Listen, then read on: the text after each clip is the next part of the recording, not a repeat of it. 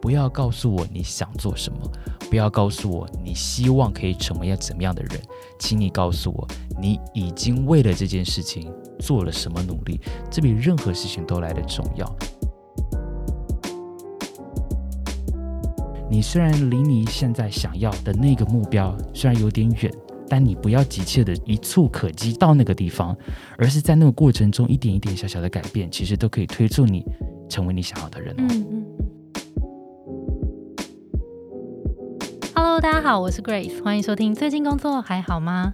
最近工作还好吗？是我们很常和朋友聊天的开场白。但除了好与不好以外，很多说不出口的，没有被了解的，不知道和谁说的，希望都能在这里聊给你听。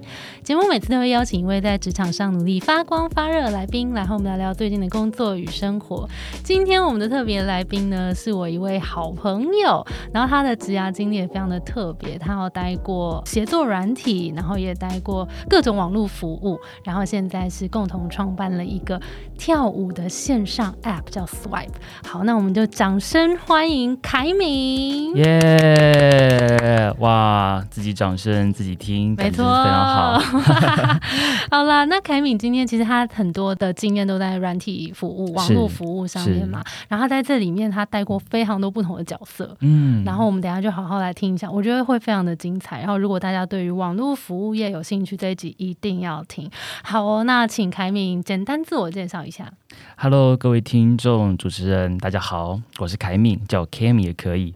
正如同刚才主持人所分享的，我现在是一个叫 Swipe 线上舞蹈教室的创办人。但吊诡的是，其实我不太会跳舞。你每次在外面，大家都会叫你跳一段，然后你还很。对啊，说好啊，我来跳一段。其实根本没有这个背景，就是我先胡乱答应人家，但殊不知这个支票开出去之后是永远不会兑现。对，反正也没有人真的会叫你这样跳，笑死。但我觉得很有趣的是，我用我自己的能力跟专长跨足到不同的产业或者是服务当中。在我服务 Swipe 这间公司之前，其实我过去的经历包含像在 Jendy 担任过台湾区的负责人，嗯，而后去了一期直播担任产品经理。然后呢，再转战回来做企业端的服务，也就是一个叫 Mayo 的云端人资系统。嗯，在那个工作当中，我所担任的是客服主管。所以我简单的分享一下这边的经历，你就会发现，哇，好像每个产业都稍微碰过一点，甚至连职位，不管是做行销、营运、产品，甚至做大家没有想做的客服，可能都碰过一点。我跟你们说，你们现在听他讲话，一定就会有一种觉得这个人讲话好像有一点。做作，没有，就不是一点，是很，是很做作。我们刚刚就在聊，就其实凯米上台报告的时候，可能下面就会有人说，这个人讲话很做作，你可以放轻松一点。没有，我这个就是轻松的 状态了。其实我的做作的基因就是刻在我的骨子当中。我真的可以作证，因为凯米是像我们开会啊，或者我们聊天的时候 讲话也是这样。你想作证什么？就是我就是个天生做作人就是我真的要笑死，因为现在大家只能听到你声音嘛，然后可能会觉得这个人好像字正腔圆的，好像讲话很平顺什么。是不是故意的？但没有，他其实平常讲话就这样。正常的时候我就是这么故意，你知道吗？我已经改不回我原来的自己了。笑死！好啦，所以对不起，我刚刚打断你。完全没有关系，因为我也讲完了。讲完了，天哪，我太会抓了！我刚刚听到这件事情就是很有趣。第一份工作在 Jandy，然后你说你待大概四年，你就做到台湾区的负责，是这个是一个蛮酷的经历。哦，连我自己也这么觉得，就是 这个是怎么做到？就是怎么会四年，然后就成为台湾区的负责人？其实我有的时候在外面分享哦，有的时候会用在一年的时间之内。从实习生变成一个台湾区的负责人为题，然后来做分享。一年吗？对，甚至不到一年的时间。所以其实不是四年哎。哦，事实上，这当然是有一段曲折离奇的故事啦。赶快跟我们说。也就是说，这四年当中，其实我大部分的时间，也就是三年的时间，可能都是担任台湾区负责人这个工作。并不是说我真的做了什么事情变成了台湾军负责人，而是那个时候我们的团队大家都走光了，所以台湾的这个团队只剩我一个人，所以我就扛起这个责任。所以有时候待的久就可以了，就是屁股谁坐的久，那个位置坐的久就 是谁的。其实这个也算是有道理，但反而另外一个问题是，为什么你会留下来？嗯，呃，我觉得这是一个很重要的问题。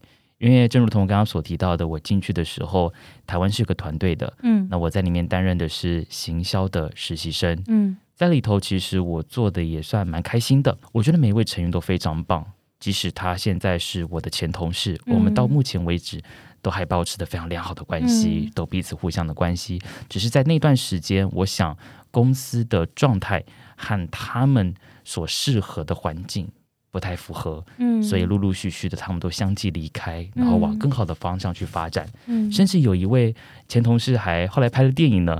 我觉得真的就是朝他们想要的梦想去前进。如果要问到我为什么会想要留下来的原因？是因为我觉得那个时候我还想要发挥的空间。嗯，如果说我可以一走了之，当然可能对我的职涯可能会去在履历上面可能会是比较好的。但我那个时候思考想说，我有没有什么事情是还没有做到，是还想要做的，在这间公司上面有没有什么还想发挥的？我那个时候想到说，哇，其实还有很多事情我没有做到，我很想要去尝试看看呢。所以那个时候，即便是当时在韩国的执行长觉得他应该要收掉这个办公室，但我极力的争取，希望我可能够留下来，即便只有我一个人。哇！所以其实本来这间公司可能不一定会在台湾继续发展的，是没有错。哇！OK，那你是看到了什么想要继续做吗？我觉得分成两个部分来说好了。第一个部分是。当时我们在台湾已经有蛮多的企业客户了，嗯，所以我不太可能跟他们说，很不好意思，对啊，我今天就台湾没有人来服务你们了，以后有事情请找，比如说韩国或者是美国的同事，这不太可能。第二件事情是，就如同我刚刚提到的，我其实做行销这个角色做了一段时间之后，其实我开始跨足到不同的部门，嗯，比方说营运啦、客服啊。等等之类的，嗯，那做了之后，我才发现原来我是可以把这些看似不同部门做的事情给整合在一起，给串联在一起。那个时候我就想说，哇，原来。我们在做所谓的企业，或者是做行销，还有不同的可能性。嗯嗯，所以我就一直很想要挑战自己，希望能够在这一个我可以发挥的空间当中去试验看看，尝试看看。嗯，所以我想这是主要的两个原因，我会留下来。OK，那刚刚提到嘛，就是换了这么多的领域跟不同的公司，你觉得哪一个能力是你不管到哪边都很适用的？我觉得在这个能力上面的话。我觉得可以把它分成四个阶段来跟你分享。第一个阶段的话，当然你可能会需要一招半式，也就是一开始的时候，我可能是从行销这个专业先开始的。所以，当然我并不鼓励说，诶，大家好像完全没有所谓的专业性。嗯那你必须要有一个自己独特，或者是跟别人走出差异化这件事情，然后呢，不断的展现出来。其实，在我的整个职涯的过程当中，就是在找寻自己差异化的那个点。所以一开始的时候，我从行销开始做起，然后第二个阶段呢，我们开始尝试自己没有接触的工作。嗯，就像我刚刚提到的，诶，我从行销开始接触到客服的时候，我就发现一个很有趣的事情哦。行销我不知道大家的定义是什么啦，但我觉得就是在对的时间，用对的管道，跟对的人诉说一个对的资讯，然后希望可以达到你要的效果。嗯嗯。但其实客服其实往往是想要切断。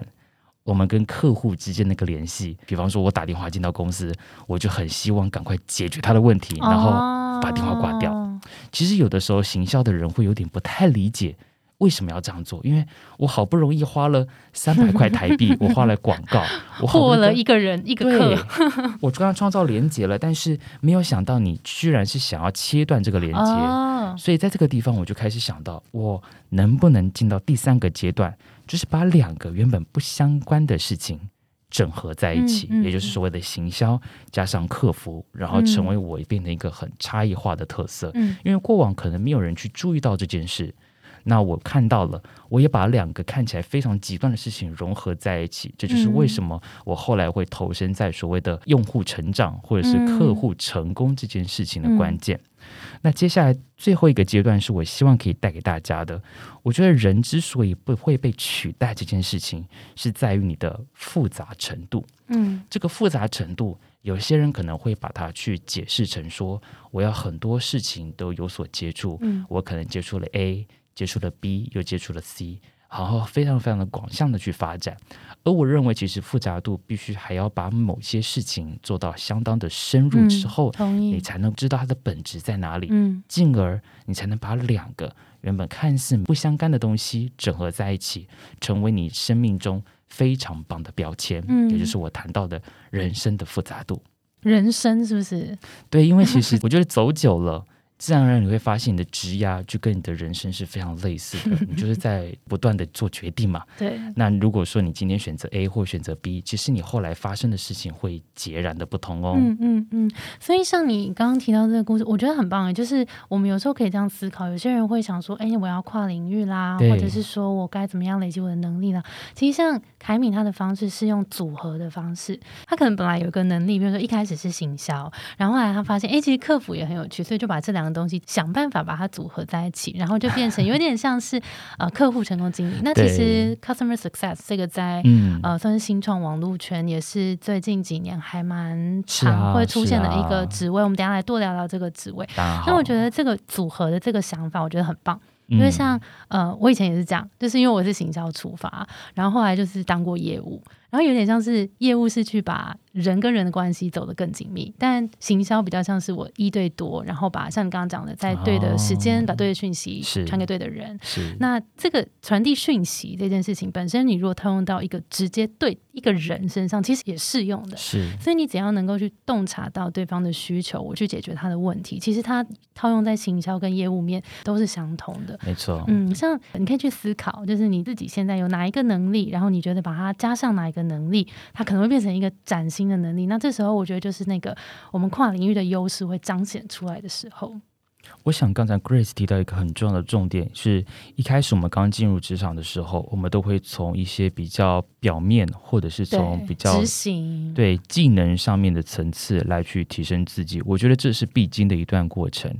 但是当你进入到职场，开始善用这一些技能工作的时候，久而久之，你会不由自主的。去做所谓的抽象化或者一般化的过程，你会开始了解说，你在即便你在行销这个领域工作，你会有知道自己的长项在什么地方，而那个后来就会变成软实力的部分。其实有的时候大家会不断的焦虑。或者是不知道该怎么样去培植自己的软性技能，而我认为，通常在你工作一两年之后，你会慢慢的清楚了解自己的长项在什么地方。嗯，接下来不管在做转职，或者是要跨领域这件事情的时候，那个就会是你很本质的东西，然后也可以让你跨领域变得比较有成功的机会，甚至是它是真的可以去。leverage，也就是说，将你过往的一些经验成功放大的重要关键哦。嗯，那你 重要关键哦，每次都有被是不是很做作呢？大家不要忘记喽，真的。好讨厌。哎，那凯米你自己是，你还记得你一开始怎么发现？譬如说你在一开始做行销这件事情嘛，然后就是行销其实是一个哎蛮杂实的一个一个工作。那你怎么发现你刚刚讲的？譬如说某一件事情是你做的蛮好的，然后再去 leverage 别的事。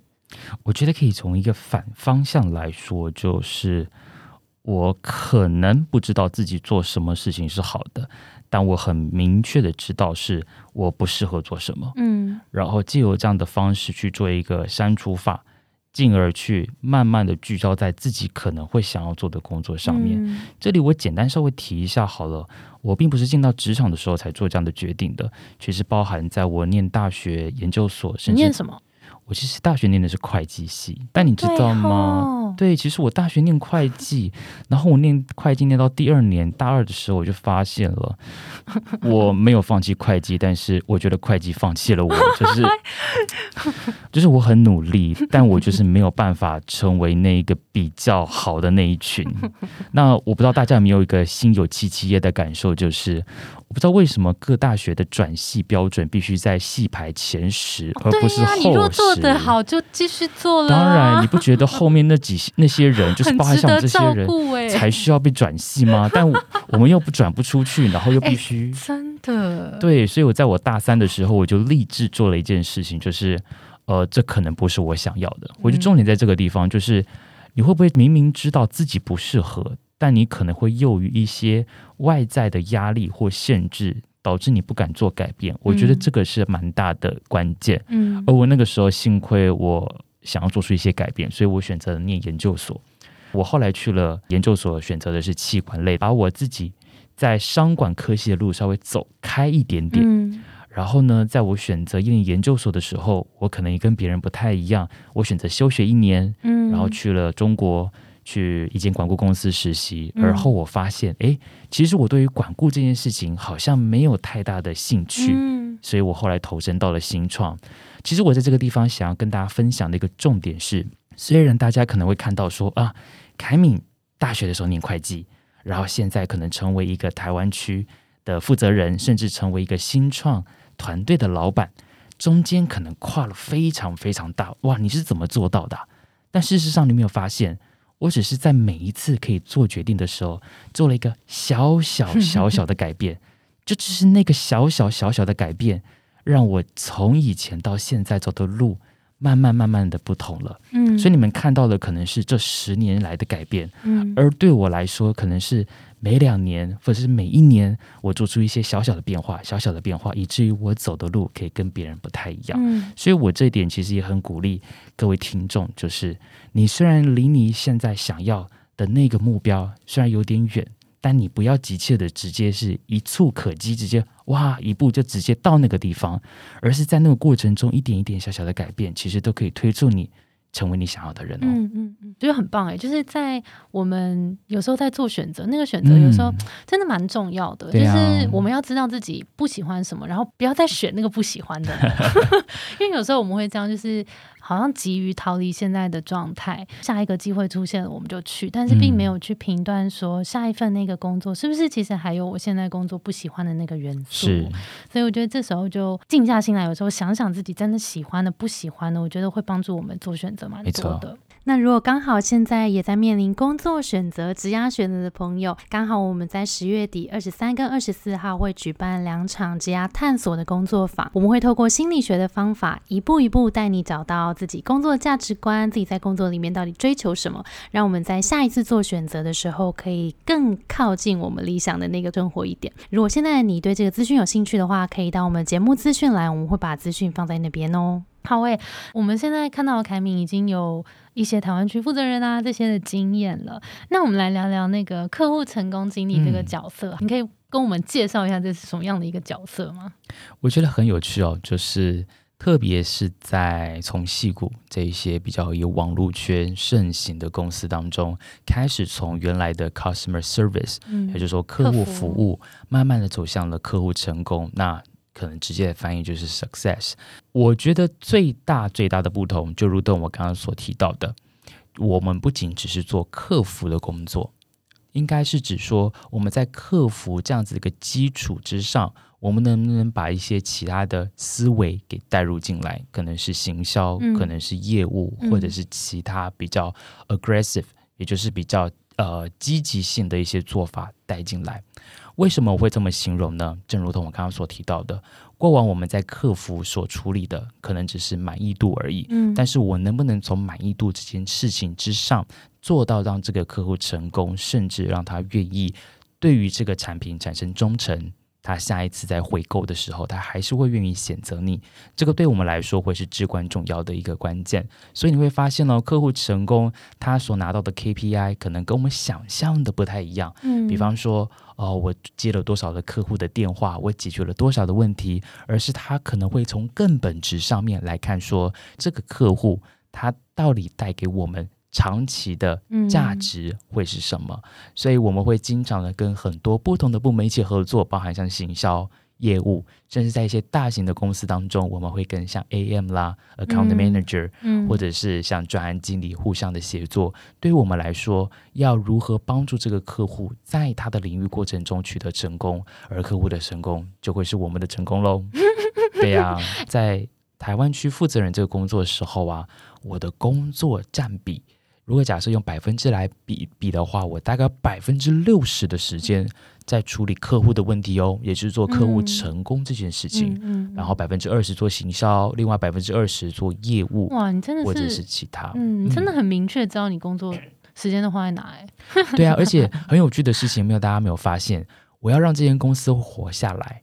我并不是把我很多的时间做在业务上面，因为很多人觉得，OK，你公司要活下来，开发啊，对，你要开发，而且你要去赚钱啊，你要把钱给带进来。但如果你认同把客户这件事情做好，它就会带来可观的营收这件事情的话，那你有什么理由不花那么多的时间在用户跟客户身上呢？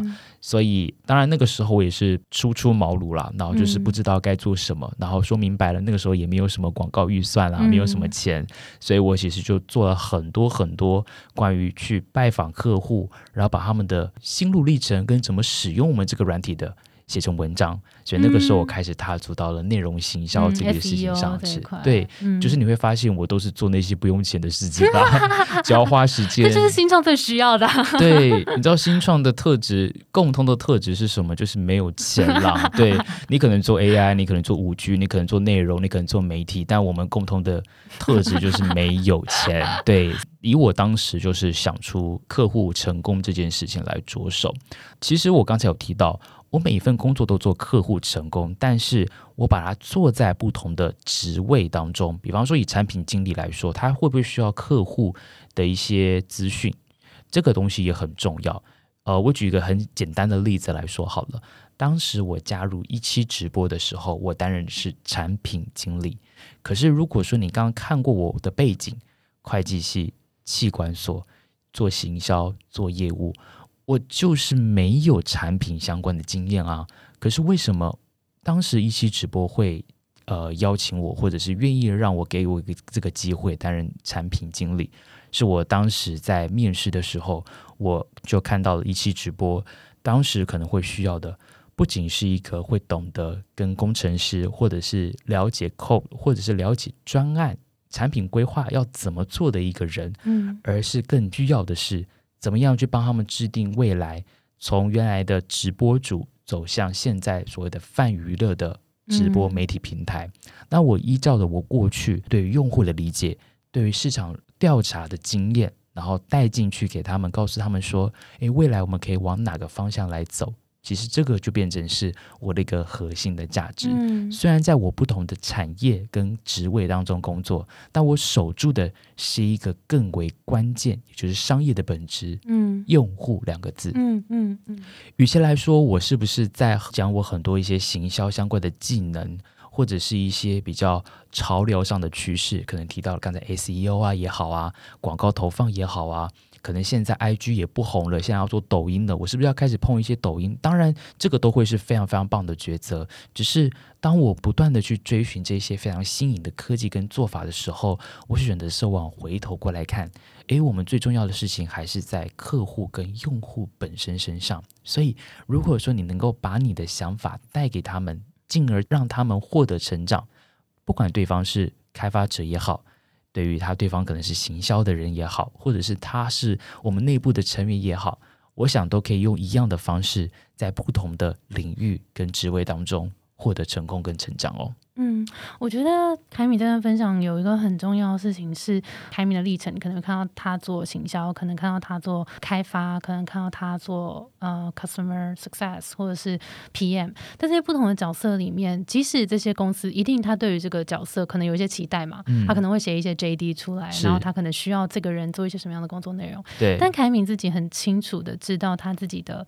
不管是能力或者价值观，他很在意的是用户，所以其实他在不管做哪一个角色的时候，他其实是会自己去掌握，说我想要有多少 percent 的东西在做跟用户有关的事情，因为这件事情对我来说跟对公司来说都很重要。那我觉得，当我们自己如果我们去面试一个新工作，然后我是能够说出。哪一件事对我来说，跟对公司来说，我觉得是最重要的事情？你写的那些 JD 呢？哎呀，是不错啦。但是 我觉得哪一件事情更重要？当你可以提出这个你自己的观点的时候，其实真的很有价值。没错，而且你也会让面试官留下一个非常深刻的印象。没错。那这个这个用户思维跟这个可能，因为像你刚刚有提到嘛，在做呃台湾区负责人的时候。大家一听到这个 title 这么大，你就会觉得哇，这个人一定要做很多很多的事情。其实也是哦，是没错，是没错。但是这个时候，就像你讲，每个人会决定把时间花在哪里是不一样的。没错。那你是怎么样从这个一路上找到说，对你来说，对凯敏来说，用户是最重要的事情？确实，回过头来，为什么我会觉得用户这件事情很在乎？或许跟我的本质有关。我觉得能够让别人能够获得成功这件事情，比什么都还要来的重要。这也是我从工作上获得成就感很重要的一个关键。与其赚了很多很多的营收，或者是达到什么样的一个 KPI，或做一个很酷炫的一个新的技术，但是对我来说，如果这件事情如果对于用户来说没有价值的话，我还有很有可能做的不是那么的开心，所以我反思回来说，我能不能做一些让客户开心，而我也能够获得开心，甚至是成就感的事情，那就会是我非常重要的事情喽。前面有聊到说，呃，客户成功经理这个角色啊，如果呃凯米来看的话，如果你今天要应征一个人好了，你会觉得什么样的特质或是能力是很重要的？OK，首先呢。我不仅是在客户成功经理这个工作上面，乃至于整个比较偏网络圈，乃至于现代的工作，我在履历当中最重视的，或许就是学习能力了。为什么会觉得学习能力来说非常重要呢？在现在变动快速的时代当中，不要说是一年后的，我可能半年后、下一个月。到底要发生什么样的事情，我都很难掌握。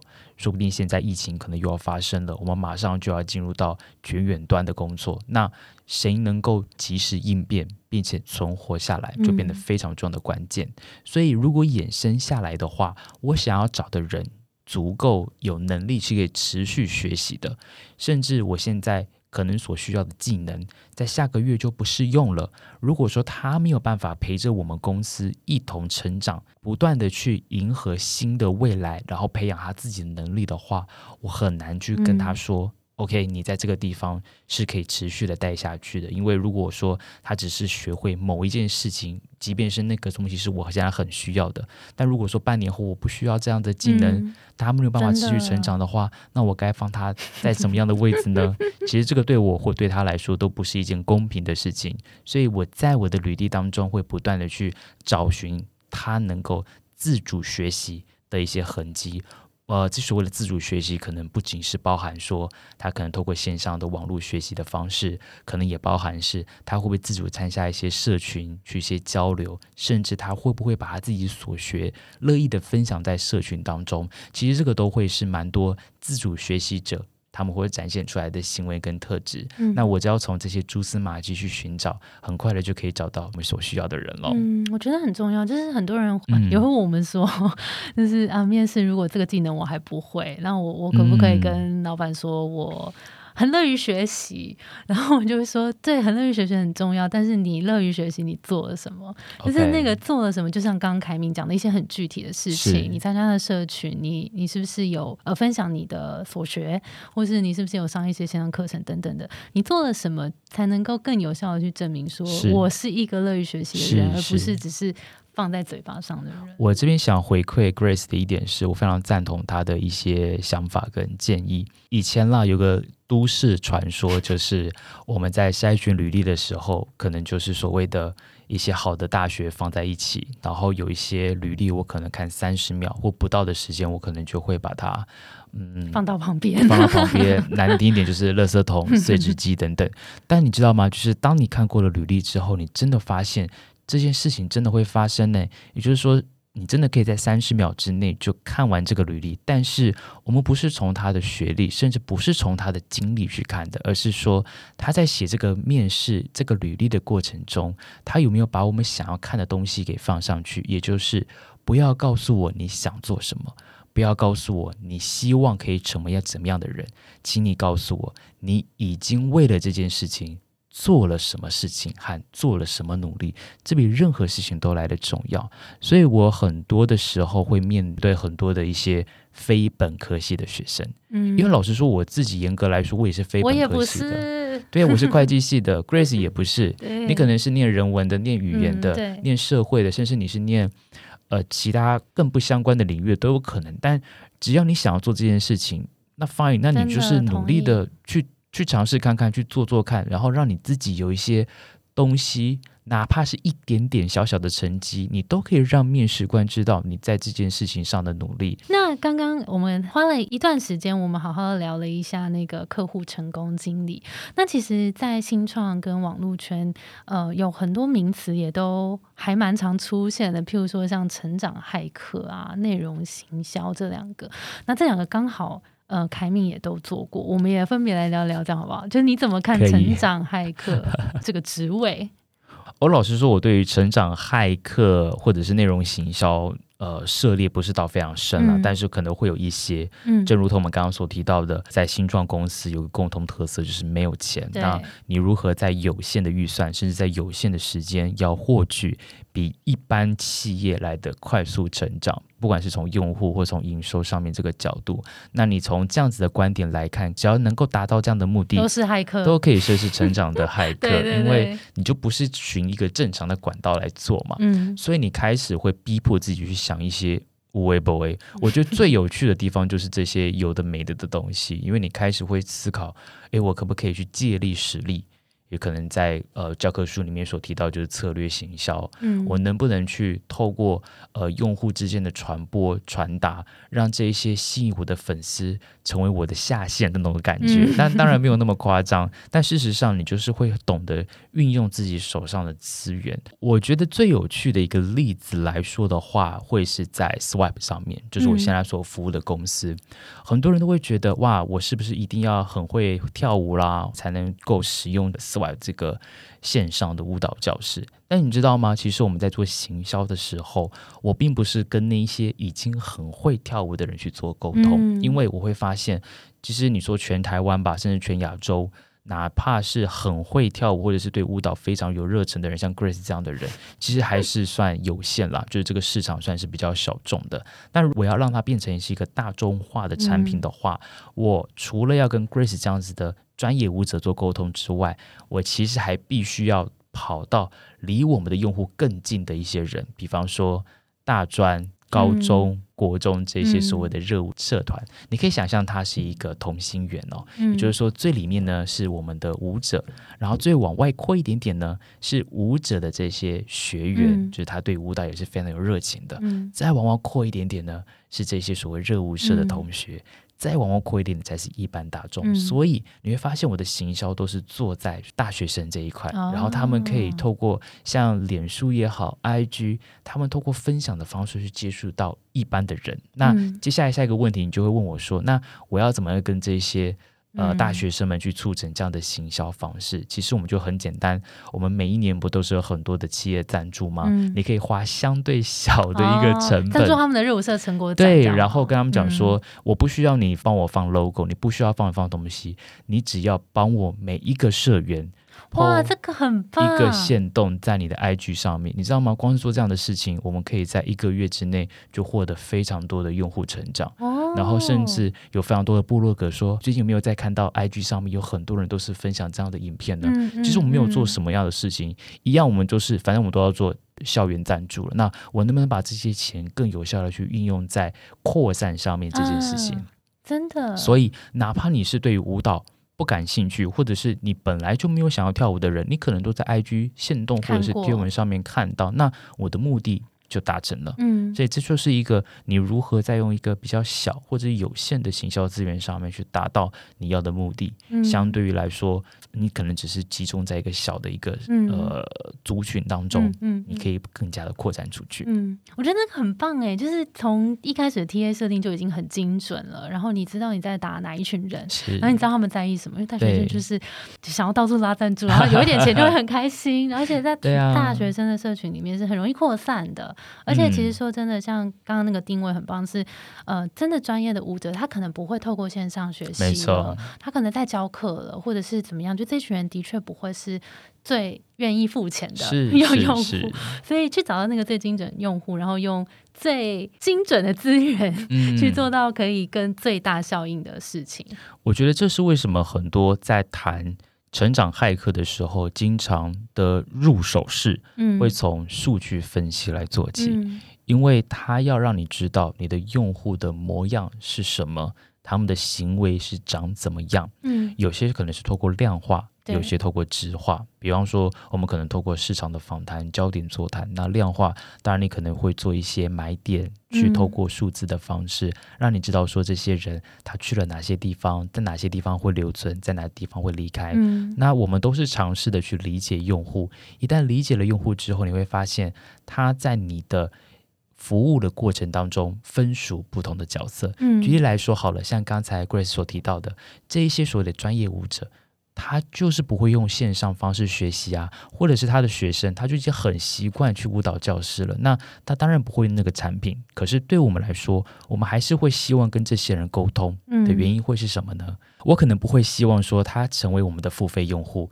但是如果他们对这个产品是认同的，是觉得说这个产品是可以被推荐的，哪怕它只是简单的分享，但它不使用，我的目的一样达成啊。因为你要宣传，没错，然后再让这一些有公信力的人，没错，这些其实。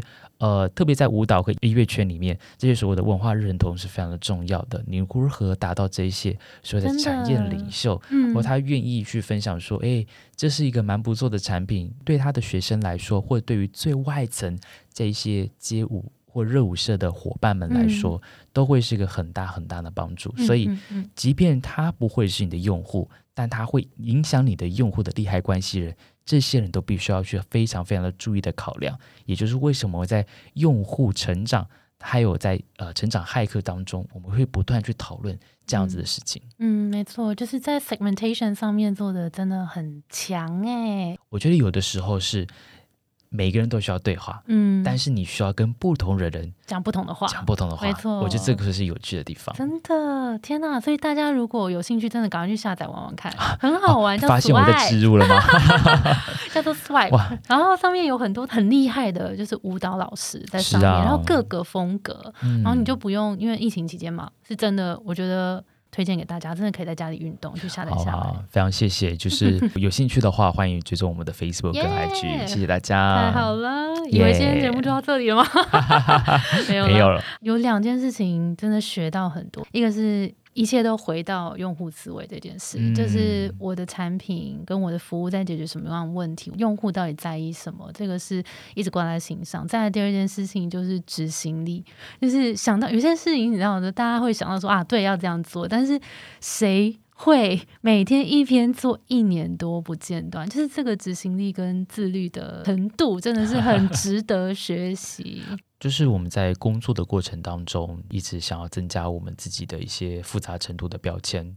那给你 Grace 来说的话，可能他现在已经不只是一个行销人了，而是行销人再加上了很多不一样的呃元素在这上头。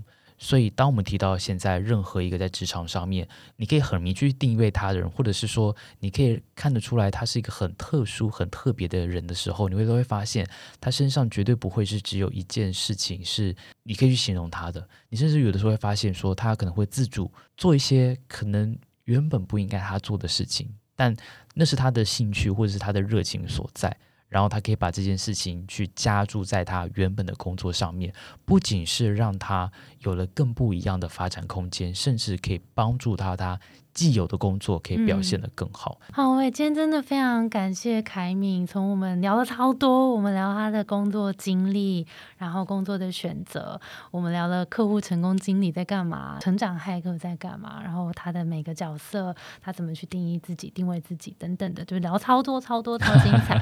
那最后，我们可不可以请凯敏给呃，现在可能在职涯上面还不太确定怎么做选择的听众一点建议吗？OK。其实这个有的时候，在我创业的过程当中，也不断的提醒我自己，因为很困难、很艰辛。但是我觉得不管怎么样，你都相信一定会有好的事情发生。在达到那个终点的过程中，很多事情它都会发生，但不用害怕。我想一定都会有很多人陪伴着你，这就是为什么今天会在这里听 podcast 的主要原因嘛，对不对？没错，我们会一起陪着大家把职业走得更顺利。好啦，所以就是保持积极，是吗？也只能这样子喽。OK，好，今天非常感谢凯米，我们今天节目就到这喽，谢谢你的收听，我是 Between Girls 的 Grace。我们相信职场不是一个人的战斗，一群人一起前进，绝对比一个人走得更踏实安心。我们会陪着你一起把这样走得更顺利。如果你也喜欢我们的话，欢迎订阅我们的 Apple Podcast，分享给你身边的朋友或留言给我们，也可以到节目资讯栏追踪我们的 IG 和社团。那我们就下周见喽，拜拜。